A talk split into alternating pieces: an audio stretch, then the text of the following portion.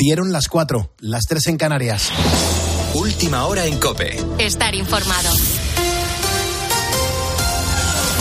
El caso Coldo centrará hoy la ofensiva del PP contra el gobierno en la sesión de control. Juan Andrés Ruber, buenos días. Hola Pulpo, ¿qué tal? Muy buenos días. Saludos a todos los ponedores de calle. Se espera una batería de preguntas por parte de Alberto Núñez Feijó para tratar de conocer la implicación de Pedro Sánchez y otros ministros en esa trama de corrupción. La ofensiva de los populares del Partido Popular se va a completar con una interpelación relativa a esa responsabilidad del Ejecutivo en los hechos que derivaron en las detenciones por este caso. A partir de las 9 de la mañana, sesión de control al gobierno en el Congreso, Ricardo Rodríguez. El marcaje al gobierno por el escándalo lo arranca este miércoles Alberto Núñez Fijó, que inquirirá a Pedro Sánchez cuántos escándalos puede soportar su gobierno. Miguel Tellado irá al choque con Félix Bolaños, mientras Cuca Gamarra reclamará a Fernando Grande Marlasca las razones que han llevado al Ministerio del Interior a ser investigado. La ofensiva del PP llevará a preguntar a Óscar Puente por la información en sus manos sobre el desarrollo de la trama en transportes. En el punto de mira, además, Ángel Víctor Torres, el expresidente canario, contrató con Coldo García. Tras los rifirrafes, los populares tirarán de una interpelación sobre las responsabilidades del gobierno. En este trance, el Ejecutivo pretende lanzar la idea de que está a la cabeza de la manifestación contra la corrupción y presume de celeridad, contundencia y transparencia en la gestión de una crisis que ha llevado a José Luis Ábalos a pasar al grupo mixto. El ministro Luis Planas se reúne hoy con las tres principales organizaciones agrarias tras el Consejo de Agricultura de la Unión Europea y la tractorada del pasado lunes. La Comisión Europea está dispuesta a simplificar los requisitos medioambientales para el cobro de ayudas de la PAC, la Política Agraria Común. Aún así, el sector sigue reclamando cláusulas espejo para importaciones de terceros países. Marta Ruiz. Imponer las condiciones comunitarias a productos de terceros países mejoraría la competitividad del campo español, pero Raúl Mínguez, director de estudios de la Cámara de Comercio de España. Las cláusulas espejo podrían encarecer en paralelo las importaciones agrícolas y, en consecuencia, los precios a los consumidores. También habría un aumento de costes derivado de la necesidad de intensificar las inspecciones, algo que a priori parece complicado. Y ojo a la respuesta que podrían dar los países afectados. José Emilio Bosca, catedrático de análisis económico de la Universidad de Valencia. Países como Argelia, Marruecos o algunos sudamericanos americanos que tienen capacidad pues, de producción de gas, de petróleo, de algunas materias primas, pues a lo mejor pueden poner otro tipo de penalizaciones. En cualquier caso, las, las guerras comerciales nunca son buenas consejeras. Así los expertos apuestan porque estas cláusulas espejo cuenten con el mayor consenso y con un calendario de aplicación que contemple todos los posibles escenarios. Con la fuerza de ABC. Cope, estar informado. Washington mantiene su apoyo incondicional a Israel en el conflicto en Gaza con Hamas. En las últimas horas, el presidente Joe Biden se ha reunido con los líderes en el Congreso para pedirles que aprueben la ayuda para el gobierno israelí y también ucraniano. Corresponsal Juan Fierro. El líder de los demócratas en el Senado, Chuck Summer, resumía la reunión como una de las más tensas que había vivido en la Casa Blanca. El presidente Biden insistía a los líderes, tanto republicanos como demócratas, en el Congreso para que aprueben de una vez la ayuda a Ucrania. Las consecuencias de no actuar cada día en Ucrania, decía Biden, son terribles. El presidente presiona para que la Cámara de Representantes, dominada por los republicanos, ponga a votación un proyecto de ley valorado en 95 mil millones de dólares con ayuda para Ucrania, Israel y Taiwán y que ya fue aprobada por el Senado. Los republicanos, dirigidos por el expresidente Trump, afirman que primero hay que dar solución a la falta de seguridad en la frontera con México. Por otra parte, un portavoz del Consejo de Seguridad Nacional descartaba la posibilidad del envío de tropas estadounidenses a Ucrania. Tienes más información en nuestra página web en cope.es. A partir de ahora cambiamos el buenas noches por el buenos días para seguir poniendo las calles aquí en la cadena Cope con Carlos Moreno el pulpo. Cope, estar informado.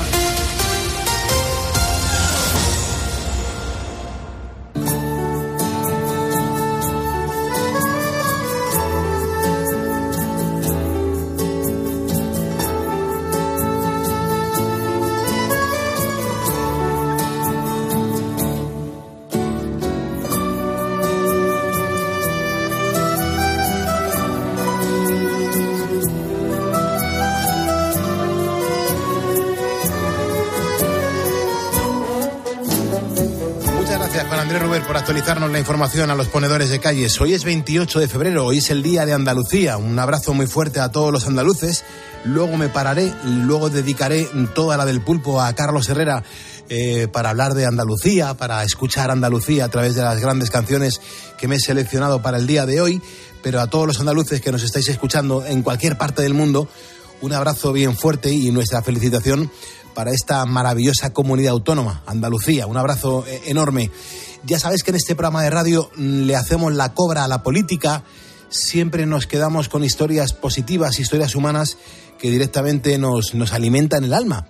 Y en este momento, por ejemplo, quiero viajar eh, en el tiempo para poner la segunda calle positiva de la jornada, concretamente acercándome ni más ni menos que hasta el año 750 antes de Cristo. Claro, ahí finaliza la edad de bronce, comienza la edad de hierro, y la edad de hierro es el periodo prehistórico que se caracteriza por la fabricación de herramientas, de armas, de muchos utensilios, entre otras cosas. Pues bien, en los últimos días ha habido un hallazgo histórico sobre esta época. Y por aquel entonces, claro, las comunidades ibéricas incineraban a sus muertos, pero claro, a los bebés y a los prematuros los enterraban en las casas. Ahora, por ejemplo, se ha descubierto algunos de esos restos de esas criaturas en los yacimientos Alto de la Cruz y las Heretas de Navarra, y lo curioso es que son bebés con síndrome de Down y síndrome de Edwards, que se estima que tienen entre 2.800 y 2.500 años. Javier Armendariz es profesor e investigador de la Universidad Pública de Navarra y ha sido pues uno de los arqueólogos que han participado en esta excavación han sido sometidos en el Instituto Max Planck de Antropología Evolutiva de Leipzig a un riguroso método para extraer su ADN y una vez conocido se han sometido los resultados a un nuevo método estadístico de secuenciación genómica que ha posibilitado la, identificación de estos tres eh, casos de trisomías, ¿no? de síndrome de Down y un caso también de una trisomía, la trisomía 18, que es el síndrome de Edwards. Claro, es que los niños tienen eh, o tenían entre 26 y 40 semanas de gestación y el hallazgo pues del, del niño con síndrome de Edwards en el yacimiento Alto de la Cruz es el primer caso que se identifica en una población arqueológica. Los otros tres con síndrome de Down se localizan en las Heretas. Y claro, de, esta sorprendente, de este sorprendente descubrimiento los exploradores han concluido que los bebés con afecciones genéticas que se enterraban en las casas pues pertenecían a un estatus especial. Podemos concluir que este tipo de bebés en ningún modo estaban estigmatizados, ¿no? Porque recibieron sepultura al igual que otros familiares y otros niños, ¿no? De, del mismo poblado, incluso de las mismas casas. Incluso, pues, eh, uno de ellos hasta tenía elementos de ajuar, ¿no? Eh, portaba una pulserita de, de bronce y también eh, una concha, ¿no? Una medis numaria, ¿no? A modo de, pues bueno, amuletos.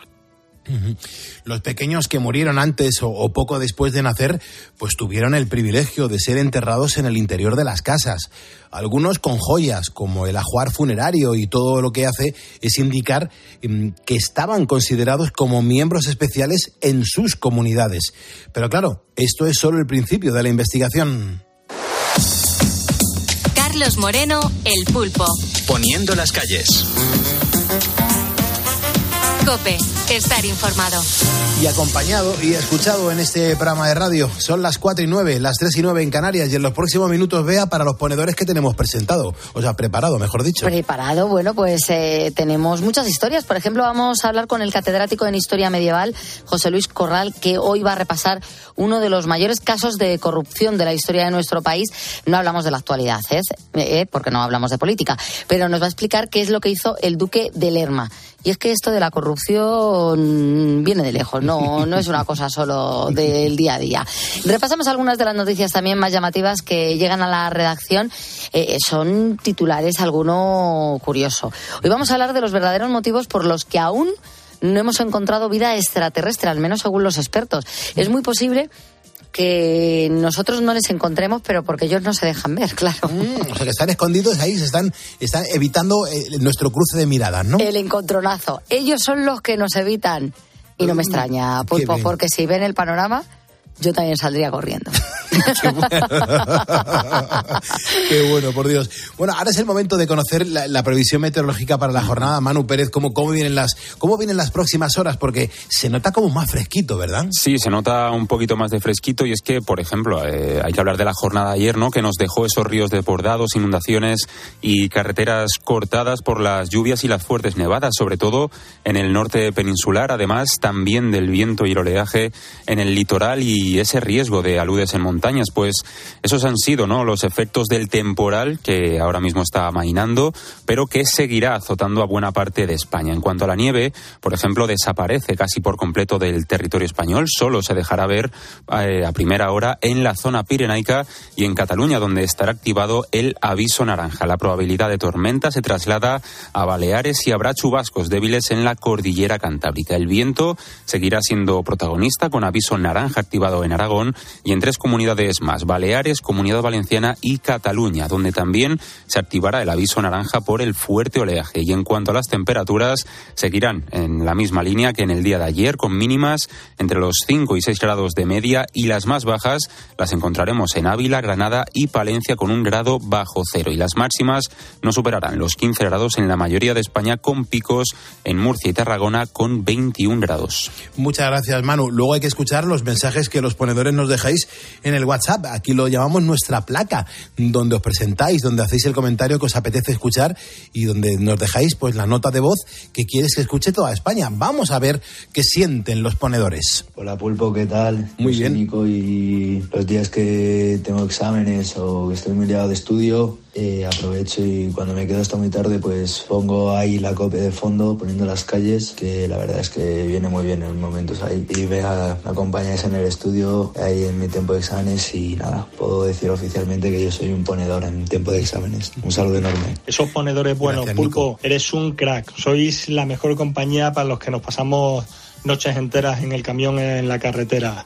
Sois lo mejor soy ponedor. Buenos días, Pulpo, desde Alcampo, Murcia, desde el Departamento de Seguridad. Os mando un abrazo grandísimo. Buenos días, Pulpo.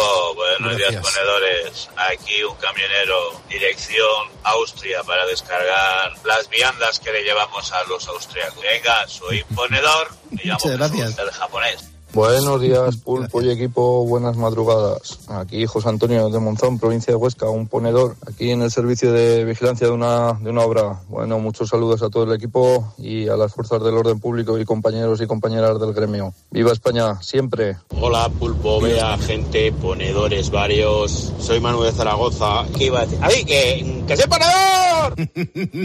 Gracias por esta nota de voz que nos habéis dejado en el 662-942-605 Recuerda, si me estás escuchando es porque eres un ponedor.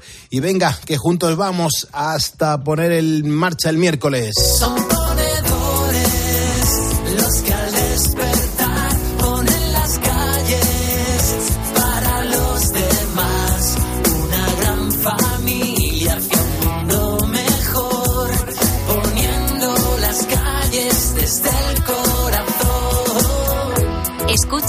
Poniendo las calles.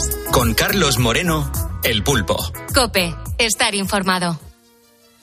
Hombre, yo no sé si ahora mismo, vea, hay mucha gente que nos está escuchando, pues, eh, trabajando en una, en una empresa, en una fábrica, en un hangar, en una plataforma. Yo sé que Fran García Sanz sí que nos está escuchando en la plataforma de Carrefour, eh, en especial Paul, que es un compañero que tiene, que siempre está contento y estaban deseando que, que, bueno, que les diéramos este saludo. Así que a Fran y a Paul les mandamos un abrazo y sobre todo a la gente también que está trabajando en plataformas de logística. Eh, nos ponemos muchas veces en la piel de los currantes que durante la madrugada eh, trabajan y escuchan la radio, ¿verdad, Bea? Sí, sí, que nos acompañan y nosotros les acompañamos a ellos. Oye, que nos hacemos un intercambio, ¿eh? Así que estamos encantados. Maravilloso. Decía que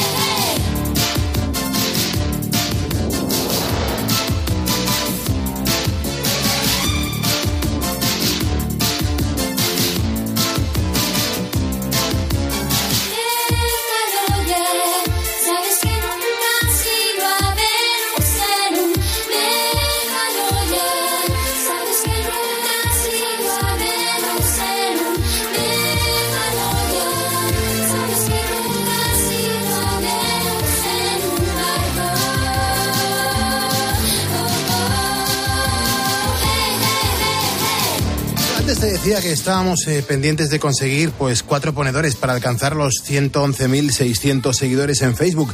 Ya solamente estamos a una, a una persona de conseguir esa cifra, a ver si lo conseguimos y, y, oye, pasaríamos la página y pasaríamos a ser ya más de 111.600 seguidores en Facebook, a ver si lo conseguimos.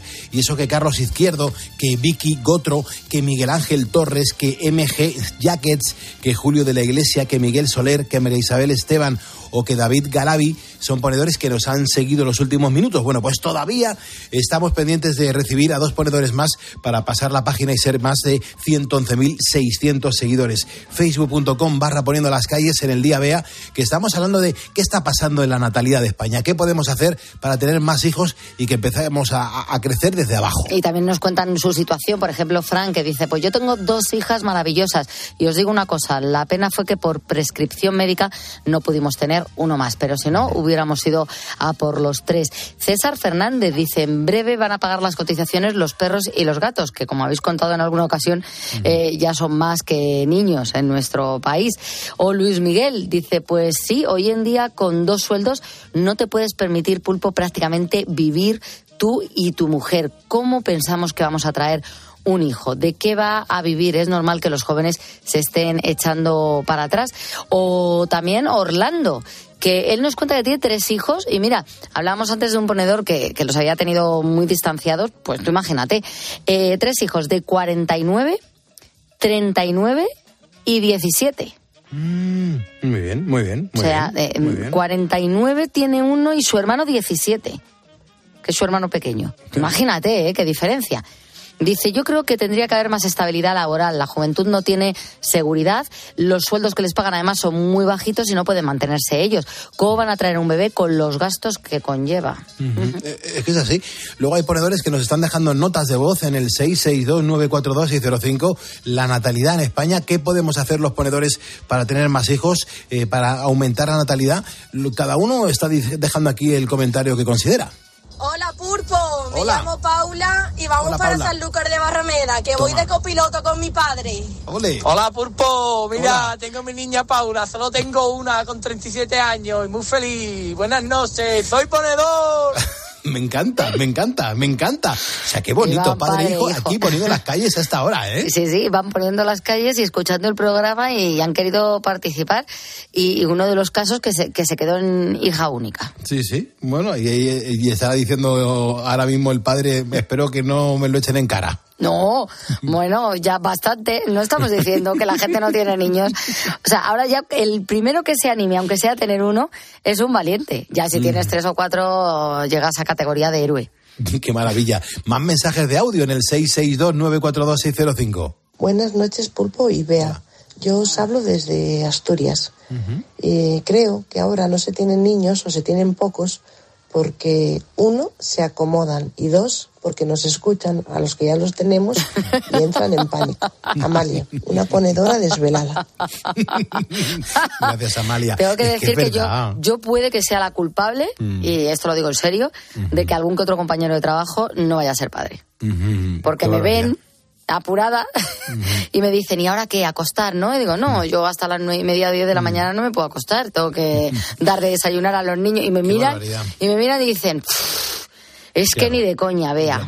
Claro, Yo eso no lo quiero para mí. claro, es que es, es que es difícil, ¿eh? Sí, sí, no, no, está claro que los que llevamos este ritmo de vida, eh, vamos, nosotros aquí en el estudio, pero los que están por ahí también currando a estas horas, el que además eh, eh, lo tienes que encargar en, en cualquier momento. En- no, no puedes hacerlo en, como unas personas normales en, en las condiciones normales de vida. No, no. es que vamos como vamos. Más mensajes en el 662-942-605. Pulpo, Dime. eso no es nada, esos son novatos todos. Mira, yo tengo 60 años, Sí, tengo un hijo de 40, sí. una hija de 37 y mis trillizas que van a hacer 18 años el mes que viene. Un saludo, Julio, desde, desde Madrid. ¡Soy ponedor! Muy bien, muchas gracias. Bueno, claro, es, es que, en serio, o sea, que cada uno tiene su situación y eso es lo que aquí tenemos que defender y sobre todo conocer y no criticar. Tenemos que conocer y no Que criticar. vamos a criticar, cada uno hace lo que puede y el que hace lo que puede no está obligado a más, que decía mi abuela. Mm, Es verdad. Y luego, creo que tenemos algún mensaje más, me, me estaba diciendo Manu. en el- ¿No? No tenemos nada más. Ok, pues no hay ningún problema. Son las 4.21, 3.21 en Canarias. Yo no sé si te encuentras ahora mismo estudiando o trabajando y, y se te ha puesto un tremendo dolor de cabeza. Bueno, pues que ese dolor de cabeza no te frene, porque yo lo que hago es recomendarte que al dolor, Ibudol. Es el ibuprofeno que se bebe sin agua, que sabe bien y se lleva a cualquier parte en formato stick pack. Ya verás cómo te alivia esas molestias. Ibudol es un medicamento sin receta que está indicado en adultos y niños a partir de 12 años. Ibudol tenía que ser de Kern Pharma. Recuerda que hay que leer siempre las instrucciones de este medicamento y consultar al farmacéutico.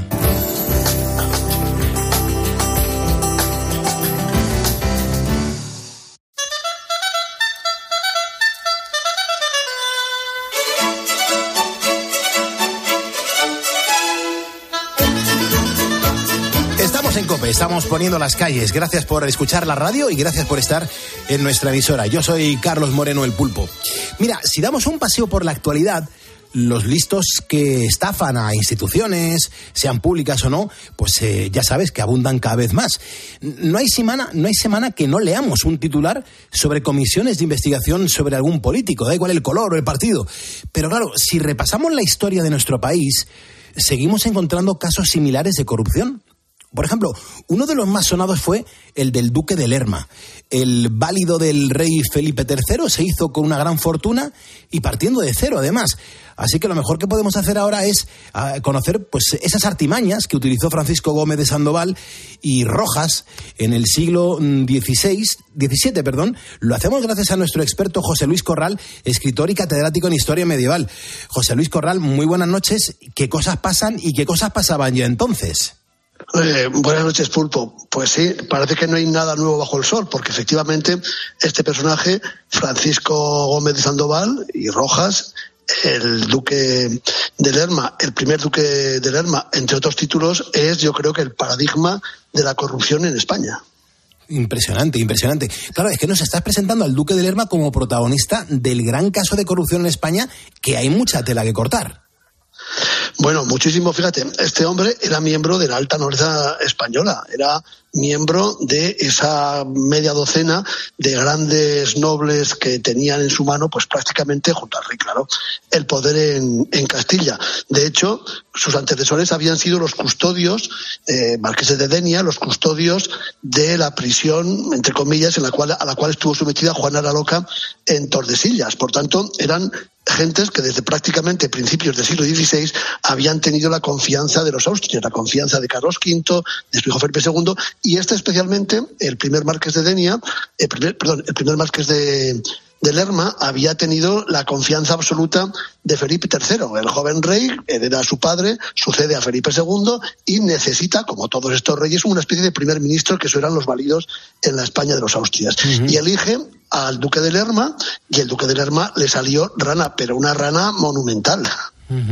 Eh, José Luis, eh, ¿podemos decir, podemos saber, podemos compartir si ha habido muchos casos de corrupción en la historia de España? Eh, muchísimos. En estos días estamos precisamente asistiendo a uno más, pero son muchos. Eh, además, eh, hay casos de corrupción de todo tipo. Ha habido casos de corrupción de todo tipo. Desde el pícaro, que utiliza una serie de recursos casi casi graciosos, si no fueran del- delictivos, ¿no? Para cometer sus tropelías, hasta el verdadero canalla que utiliza todo tipo de delitos para enriquecerse. Han sido muchísimos, pero no solamente en la propia historia de España, desde que España es España, sino incluso antes, ¿no? Ya conocemos de época romana, de época visigoda, bueno, una serie de, eh, de pícaros y una serie de corruptos. Realmente la lista sería larguísima. Podríamos hacer varios tomos de una historia de la corrupción en España. Es impresionante. Hombre, yo creo que uno de los mayores fue, eh, no sé, por, por decir uno, eh, eh, el duque de Lerma, ¿no? Cu- Cuando vivió. Este fue un, un bandido desde el primer momento, ¿no?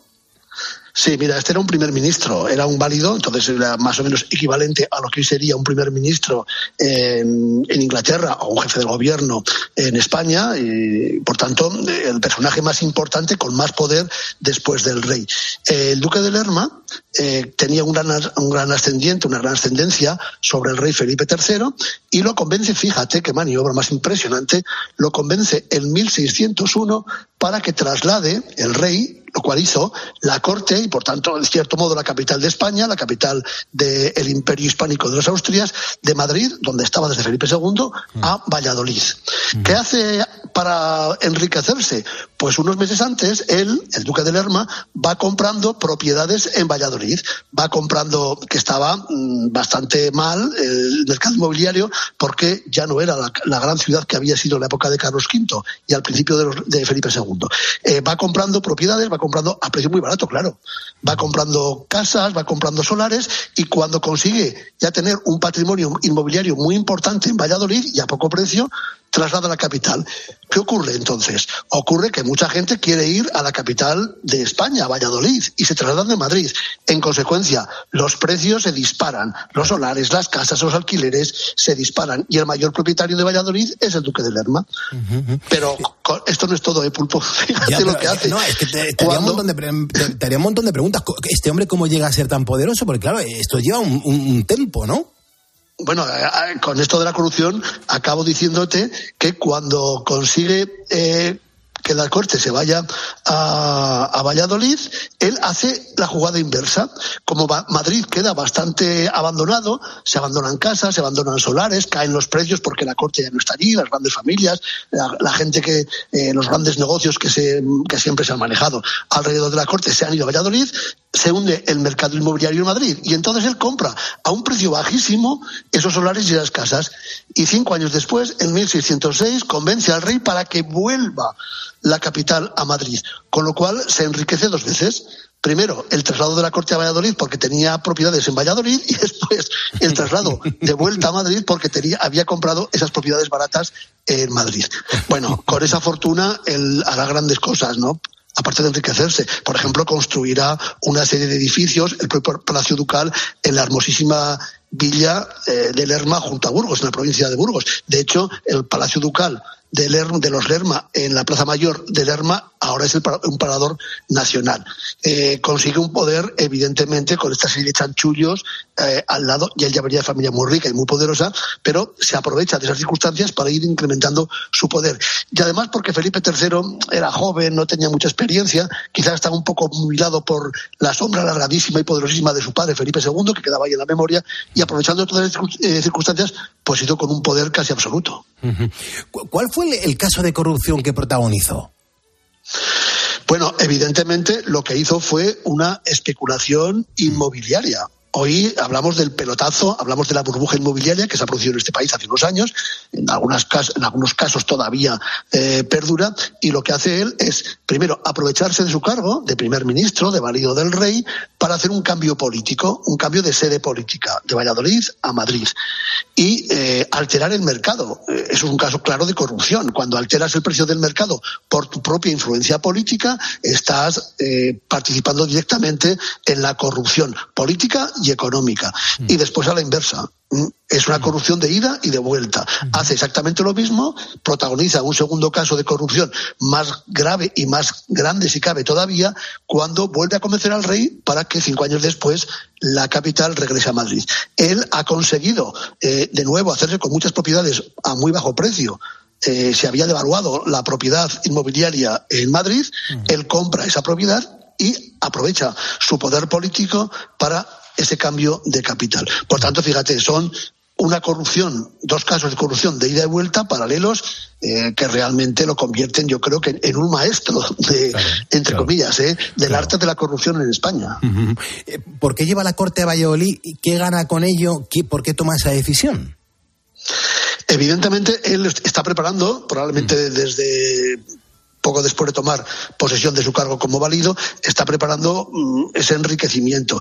Es un hombre listo, ¿eh? es un hombre muy listo. Él se da cuenta eh, de que la, de los cortesanos, de que la corte, de que Madrid se está convirtiendo en una ciudad importante, porque a Madrid acuden nobles que quieren tener su palacio al lado del rey, pues en busca de privilegios, de influencia, etcétera, etcétera, pero también comerciantes, mercaderes, pintores, artistas que puluran alrededor de la corte. Él se da cuenta enseguida, eh, se da cuenta de que ahí está el poder político en la Corte de Madrid, pero también el poder económico. Y claro, me imagino que dándole vueltas a la cabeza, él dice, bueno, si yo consigo llevar la Corte a otro sitio, donde ha estado ya, estuvo hacía 50 años en Valladolid, y me hago con propiedades en, Valladolid, la gente vendrá también a Valladolid, igual que está yendo a Madrid, y me tendrá que comprar mis casas, mis palacios, eh, mis aposentos, mis viviendas. Y eso es lo que hace. Y luego al revés, cuando se da cuenta que la operación Valladolid, entre comillas, ¿eh? le ha salido muy bien, hace la operación Madrid y le vuelve a salir bastante bien. Ahora, eh, se hizo muchos enemigos, claro. Imagínate eh, un noble que ha vendido su casa en Madrid a un precio ridículo para irse a comprar una casa, un palacio a Valladolid a un precio altísimo que es propiedad del Duque de Lerma, se van a enfadar mucho con él. Y esto le va a acarrear serias consecuencias cuando el rey, mm, ya más mayor, hacia 1818 se dé cuenta, hacia 1600, perdón, 18, se dé cuenta de que lo que está haciendo su válido es estafar. Y de repente, ¿qué es lo que hace? Que, se traslada con la corte a Madrid. ¿Por qué? ¿Qué, le hace volver? Eh, le hace volver precisamente el que él es ya el mayor propietario. Durante cinco años ha estado comprando pisos, casas, propiedades, viviendas, palacios, solares en Madrid. Él se da cuenta de que la operación Valladolid le puede salir en Madrid y le sale. Es el gran propietario de Madrid, es el hombre que tiene eh, mayores eh, propiedades inmobiliarias. Y claro, esos mismos nobles, esa burguesía acomodada, esos mercaderes, comerciantes que se han ido a Valladolid, tienen que regresar a Madrid.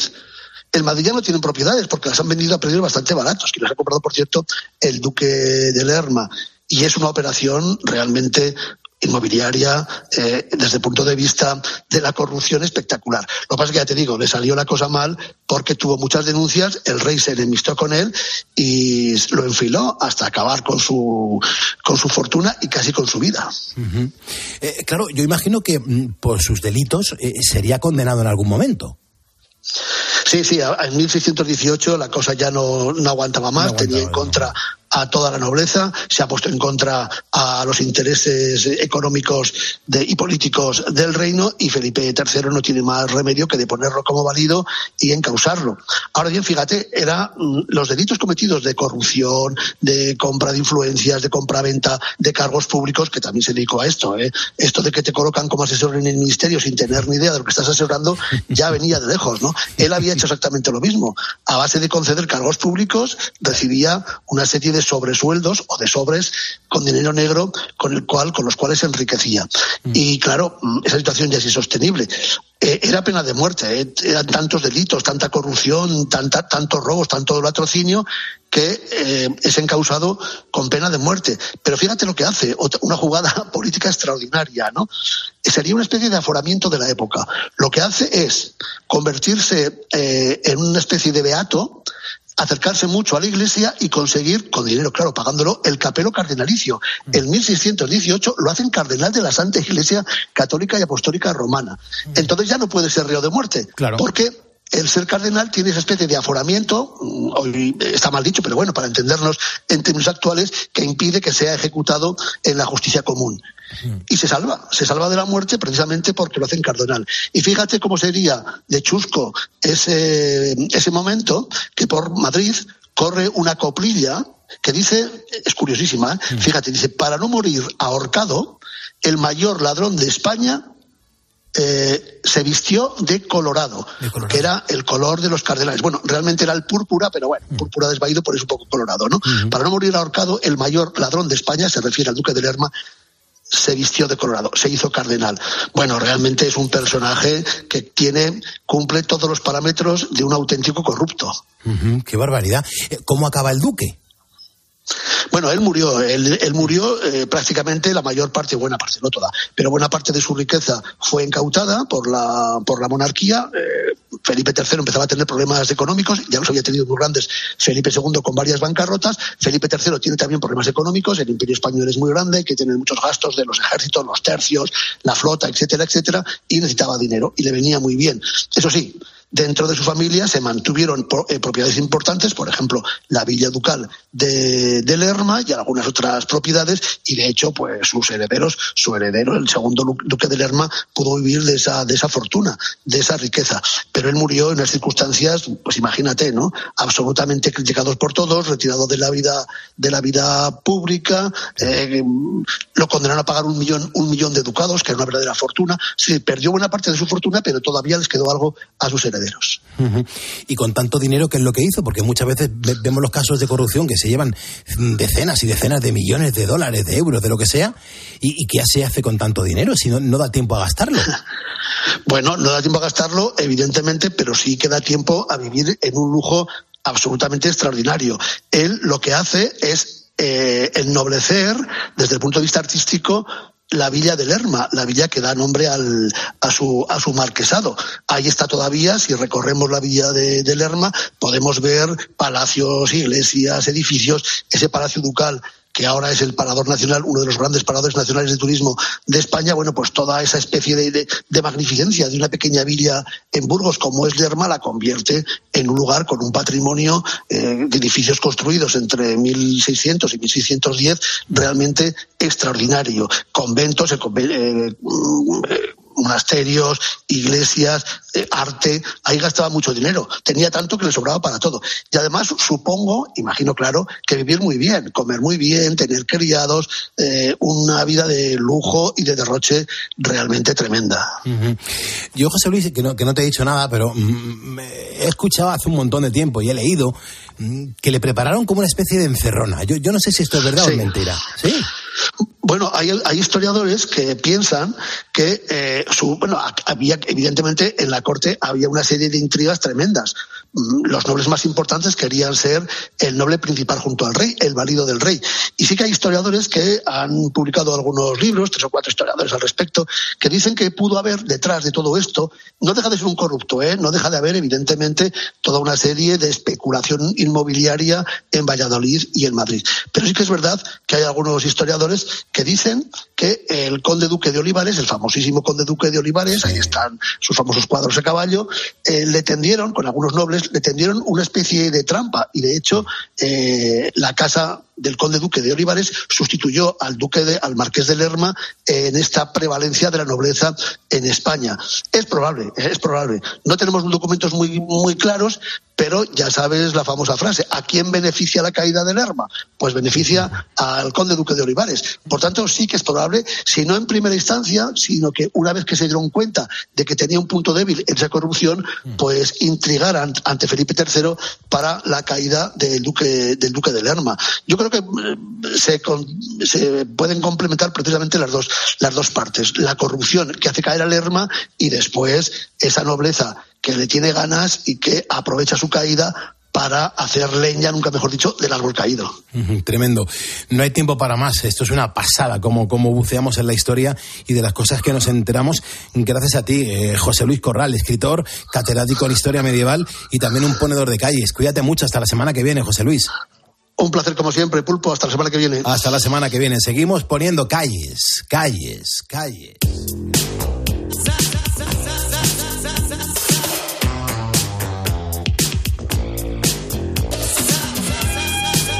Hoy es miércoles 28 de febrero, Día de Andalucía. Felicidades a toda Andalucía. La pregunta es muy simple, ponedor. ¿Tú sabes quién cantaba esta canción? ¿Sabes cómo se llama esta canción? Eh, sé valiente, cuéntamelo en el Facebook, cuéntamelo también a través del WhatsApp, en el 662-942-605. Escucha, recuerda esta canción. ¿Sabes lo que pasa cuando dices que me quieres? Que si sabes lo que pasa cuando dices que me quieres. ¿Sabes lo que pasa cuando dices que me quieres? Que si sabes lo que pasa cuando dices que me quieres. You know what happened when you tell me you love me. You know what happened? You know what happened when you tell me you love me. You know what happened? You know what happened when you tell me you love me. You know what happened? You know what happened when you tell me you love me. You know what happened? Bueno, suficiente. Yo creo que yo creo que el estribillo es muy conocido, creo que directamente te lleva una década maravillosa de tu vida. Es una canción que hemos escuchado un montón de veces en la radio, lo veíamos mucho en la tele. Eh, ya sabes que los miércoles tenemos estas canciones misteriosas que conocemos todo el mundo, pero que de repente cuando suenan no nos acordamos del todo de quién cantaba, de cómo se titulaba esta canción. Hoy es miércoles, toca jugar a eso. Si te atreves a decirlo, oye, simplemente una nota de voz, un mensaje de, de WhatsApp a través del 662942605. ¿Cómo se llama esta canción? ¿En qué año sonaba? ¿Cómo se llama el artista? Si lo dices correctamente, nos lo vamos a pasar francamente bien. Natalidad Bea, un par de mensajes, porfa, porque la gente está diciendo algo hay que hacer porque efectivamente están bajando mucho los nacimientos. Bueno, eh, José Rodríguez dice, pues se podría incentivar la natalidad derogando determinadas leyes que lo mismo eh, son estúpidas y, y que te dicen cómo criar a los hijos y no quitándote tanto dinero eh, a Hacienda, nos cuenta, o Yuenta.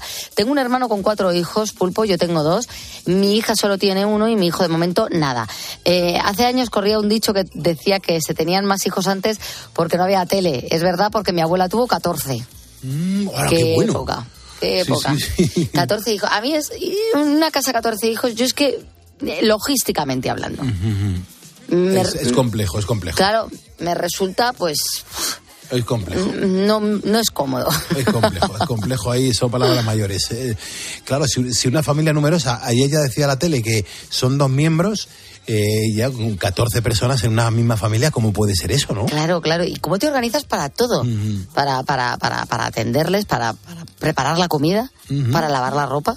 Bueno, pero mi madre diría, de todo se sale. No, bueno, claro, es que hay gente que tiene todos- y de 14 todos se hijos. salió. Sí, sí, hay gente que tiene 14 hijos y, y, y, oye, que se crían estupendamente. Pero realmente tiene que ser duro pensar en la logística de todos ellos. Desde luego que sí, vea. Luego hay ponedores que nos dejan una nota de voz precisamente para hablar de eso, de la natalidad, que está bajando mucho en España. Son notas de voz que nos dejáis en el 662-942-605. Hola Pulpo, buenas Hola. noches. ¿Qué tal? Pues mira, aquí andamos currando en Toledo, Torrijos, una fábrica haciendo vinagre. Ah, qué bueno. Vale, y respecto a la natalidad, os digo, eh, los sueldos son muy bajos, ¿sabes? Y si no trabajamos los dos, pues muy duras penas vamos a, a subir la natalidad en No España. para. Yo tengo una y para mí es lo mejor que he tenido en el mundo, tener mi hija. ¿Vale? Venga, que yo soy ponedor. Muchas Chao, un gracias. saludo muy grande. Muchísimas gracias. Sois los mejores. Bueno, somos, somos unos más y unos más ponedores y ya está. Somos los, los que levantamos y acostamos España durante estas cuatro horas y media de radio en directo. Eh, tenemos alguna nota más de voz, creo que me ha dicho Manu. Mm, Por delante tenemos a, a, Nata- a Paloma, que está trabajando o, escuchando la radio a través del teléfono gratuito del eh, 950-6006. Hola, Pulpo. Hola. Mira, pues yo te cuento. Vivo en un pueblo de la provincia de Pontevedra que se llama Salceda. Y aquí hay más menores de 15 años que mayores de 65. Y mantenemos un saldo vegetativo positivo. Te puedo comentar que, bueno, que yo soy de las excepciones que tiene un hijo y la mayoría de ellos tienen dos o tres. Mi hijo siempre dice, mamá, somos los raros. O sea que, nada, a seguir el ejemplo. si viene a Madrid, sin embargo, eh, son de, los de la media. Qué bueno este pueblo. Seguro que habrá algún que otro ejemplo más, pero pocos, que, que el saldo lo mantienen en positivo. Men- más menores de 15 años que mayores de 65. Es raro, ¿eh? Ujú.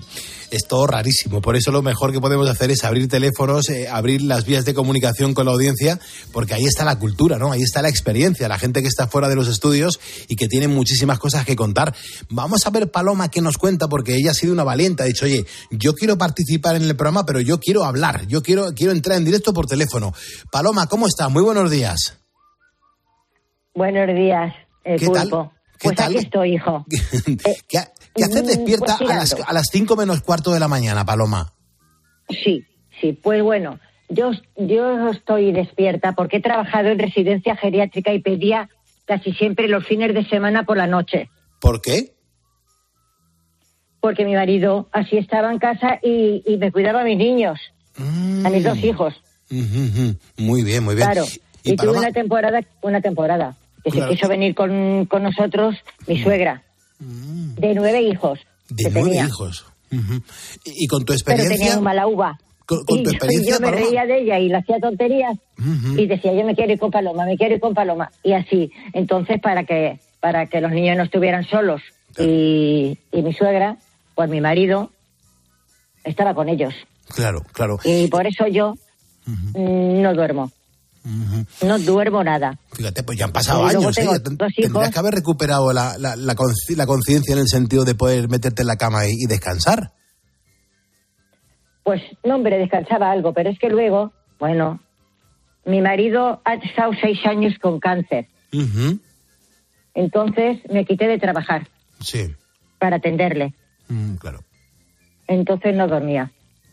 Él con su radio y yo la mía, bueno. porque estuvo ahí en, en Tres Cantos, en una residencia que es muy grande el último año. Y yo, pues, él con su radio y yo con la mía, y la televisión allí puesta, porque teníamos, era como especie de un apartamento. Ah, Y entonces yo ya he ido perdiendo, perdiendo el sueño, la verdad. Mi madre dormía muy poco, mi hermana duerme poco y mis hijos duermen poco ah. también. Eh, Paloma, ¿y, qué, te ha, qué te ha parecido el dato que he dado de la cantidad de, de- de niños que, que, que- que no nacen en España, que, que están muy bajitos de, de población infantil?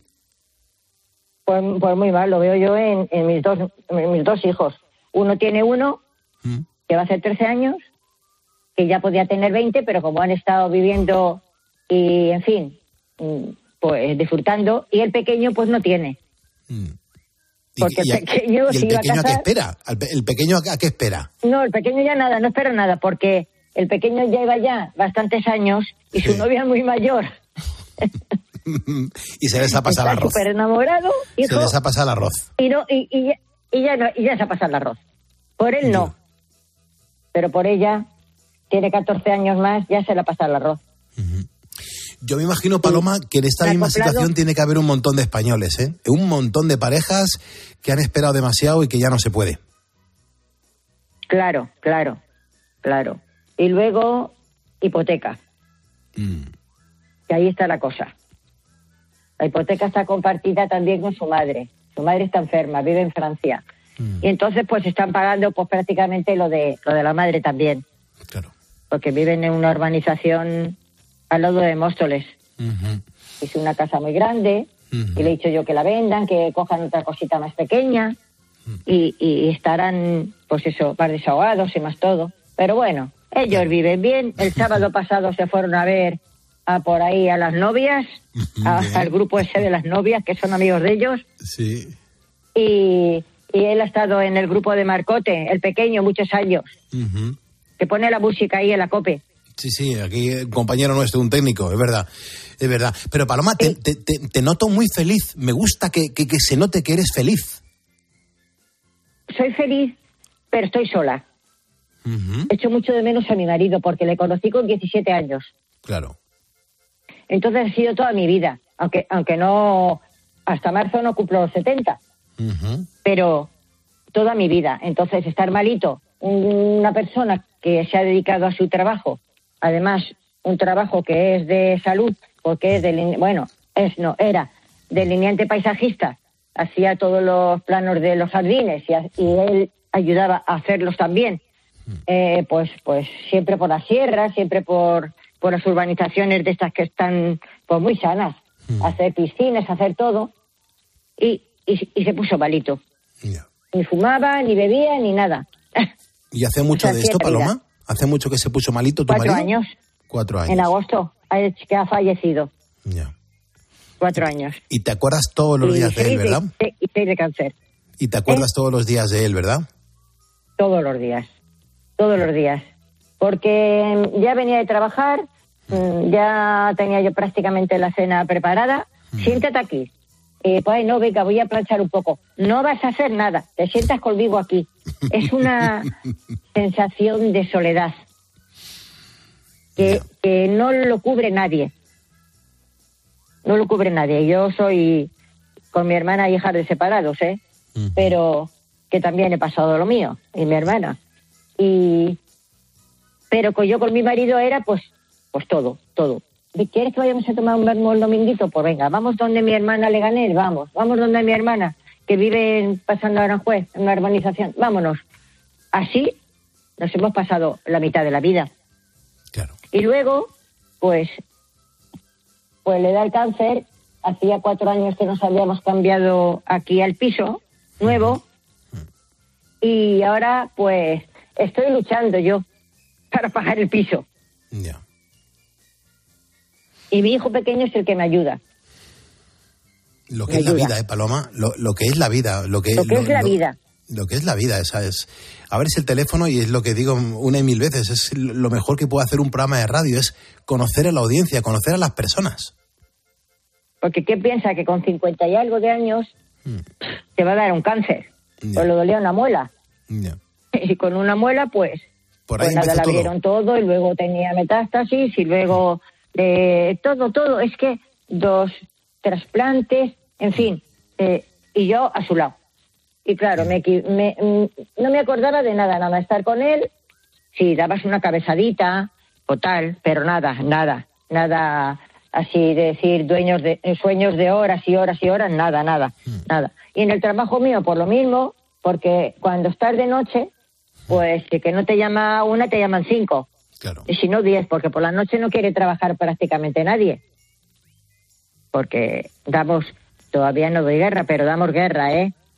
En las residencias, damos guerra. Sí. Pero Paloma, hay a- que atenderlas. Paloma, te voy a mandar el diploma de, de ponedora de calles. Te lo vamos a hacer con mucho cariño, ¿eh? Pues yo os escucho cuando las dos horas, cuando habéis puesto las cuatro horas y media, y igual, porque es que eres un encanto. Encanto porque sabes escuchar, sabes preguntar sin hacer daño, sabes todo. Eres una persona muy, mm, diría yo, mágica. Mágica para el oído. Mágica para el oído.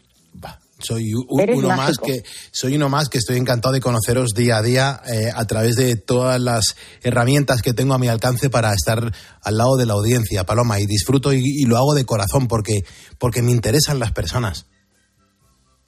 Sí, además, además se nota cómo preguntas, cómo vas metiéndote en la conversación y escarbando un poquito, un poquito para saber todo. ¿O no es así? No digas mis trucos, Inteligencia. Paloma, no digas mis trucos. Inteligencia. Sí, de inteligencia. No digas mis trucos. Inteligencia. Porque no solamente es la persona que va ahí a hablar y sabe, la escritora, pintora, el médico, el otro, es que también sabes, sabes hablar y preguntar. Porque claro, un dialogante, si no sabes nada, te tienes que callar. Pero como sabes de todo un poquito, pues lo haces todo mucho más ameno. ¿O no es así? sé lo que me lo que me contáis, sé lo que me contáis y, y sé mm, el buen trabajo que hace mi equipo y, y cómo me ayuda todo el mundo para que esto suene como está sonando, Paloma. Pero insisto, lo mejor que tiene este programa es la audiencia, son las historias de las personas, Claro. lo que tú acabas de contar. Es lo que a mí me ha llenado el alma. Yo, yo- yo tenía un tiempo que darte, pero lo he multiplicado por dos porque me ha parecido súper interesante. Y como yo me emociono con estas historias, entiendo que la gente que está escuchando el programa le está pasando lo mismo. Pasándolo bien. Pasándolo bien. Qué bien. Claro. Pues Paloma, te mandamos Yo veo a el mi diploma. hijo mayor. A mi hijo mayor, con el niño, bueno, el inglés, la natación, el fútbol, la señorita que le va a dar el, in- el inglés, que va a, a corporales, que va a no sé cuánto. Claro, digo, pues no me extraña que con dos sueldos no tengáis Claro. el mayor. Se agotan los recursos. Bueno, si Se pueden hacerlo, yo encantada. Mm. Pero bueno, eh, lleva ya en el fútbol ocho años o nueve, así que que hagan lo que quieran. Si disfrutan, pues eso que se van a llevar por delante. Di que, sí, di que sí, Paloma. Te mando un abrazo muy fuerte y te mandamos el diploma. Cuídate mucho, ¿vale, cielo? No sabéis mi calle. No, pero ahora el equipo se pone en contacto contigo, que Manu tiene una agenda electrónica maravillosa. Hoy, qué, qué bien, qué, qué voz tiene más bonita. Sí, hombre. Claro que sí. ¿Eh? Ahora habla con él y- tiene- y, tiene una sácale muy mucha información. ¿Vale? Bueno, un abrazo, Otro, Paloma. un Muchas cariño muy gracias, grande cielo. de mi corazón, que, que ya es un, un corazón un poquito más mayor para todos, para, para la nena, que me río con ella un montón. Qué risa le sale, a graciosa. ¿Eh? Cuídate, cuídate Vamos. mucho, Paloma. Muchas gracias, cielo. Muchísimas gracias. Ya Hasta llamaré luego, alguna bonita. noche. Muchas gracias. Un muchas besito gracias. grande. Adiós, para Adiós, cielo. todos. Muchas Para gracias. todos. 4.55, 3.55 en Canarias. Eh, Esta es la radio en directo. Esta es la radio que vives po- porque no estás durmiendo. Y siempre te digo que a mí en el fondo me, gustaría que, fíjate, eh, que, voy en contra de mis intereses, pero eh, estaría mejor que estuvieses durmiendo y, llevando una vida mm, en el, mundo del descanso más ordenada, ¿no? Bueno, pues si estás despierto y, lo que necesitas es conciliarte con el, meterte en la cama y- y dormir, pues que sepas que yo hago una cosa que me funciona desde hace cierto tiempo, que ya casi dos años, y que funciona a las mil maravillas. Eh, yo no sé si os ocurre lo mismo a vosotros que a mí, pero es normal que ya cuando llegamos a este miércoles, al miércoles en mitad de la semana, eh, como que empezamos a notar los efectos del cansancio. Y es que cuando estás intentando dormir por el, por el día, pues es verdad que luego el sueño no es tan reparador como por la noche. Y lo bueno es que desde hace un tiempo Aquí te hablo de una solución que es maravillosa. Eh, me ha cambiado la vida. Es gracias al laboratorio español Ahora Health. Han sido los que han creado el kit de los ponedores. Quédate con esto, el kit de los ponedores.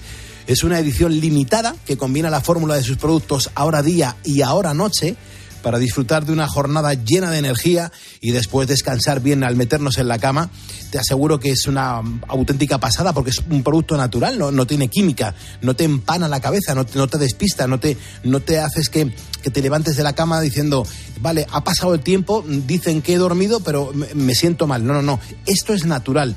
Esto funciona realmente. Tiene mucha melatonina, tiene muchas hierbas que funcionan perfectamente. Y oye, si yo lo he probado y a mí me ha funcionado, ¿por qué no te va a funcionar a ti? Eso es un cofre que lo puedes conseguir de la misma manera que, lo consigo yo. Me meto en la página web ahoralife.com, ahoralife.com.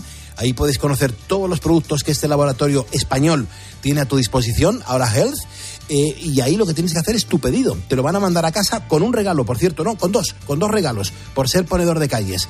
Ahora día, ahora noche, en la página web ahoralife.com y si no puedes apuntar con que pongas en Google lo que toma el pulpo para dormir, directamente te lleva a la página para hacer el encargo y que te llegue a casa y comiences a dormir como realmente mm, necesitas. Descansar de una manera ordenada, con un sueño reparador. Es el kit de los ponedores. Síguenos en Twitter en arroba cope y en facebook.com barra cope. En la radio, la tarde está llena de grandes historias. Los de la tarde hemos venido a conocer al nuevo guardián de la puerta de Alcalá. Se llama Indy y es un halcón.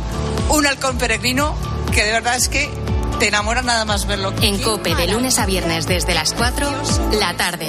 Con Pilar Cisneros y Fernando de Aro. ¿Sabes qué es el branded content? ¿O cómo será el mundo cookieless? Si tienes preguntas sobre comunicación publicitaria, visita comunicatalks.com, un espacio de la Asociación de Agencias de Medios creado para resolverlas. Porque saber comunicar es una parte muy importante de tu empresa y también de la nuestra. Agencias de Medios, para que la comunicación funcione. Pues estamos llegando a las 5 de la mañana. Serán entonces las 4 en las Islas Canarias. Estamos hablando de la natalidad. Hay un montón de mensajes en facebook.com barra poniendo las calles. Pero claro, si llevas con nosotros desde la una y media, no te cambies de frecuencia más que nada porque en la próxima hora pues vamos a hablar de trasplantes, que es un, verdadero honor presumir de que en España eh, sigue bueno, pues en el ranking de países más solidarios y punteros en este tema. Antes, Juan Andrés Rubén nos tiene que actualizar la información, a ver qué, está pasando y qué va a pasar. Y lo mejor de todo es que yo estoy también pendiente, al igual que Beatriz Calderón, de la cantidad de gente que nos sigue en tiempo real y que estamos buscando qué canción misteriosa tenemos hoy en Poniendo las Calles. Era Ricky Town. Eh, vamos a ver si algún ponedor se acuerda de cómo se llamaba el artista, en qué año sonaba la canción y si te apetece participar en este juego, nos puedes mandar una nota de voz al 662-942-605 y enseguida nosotros eh, actualizamos la información.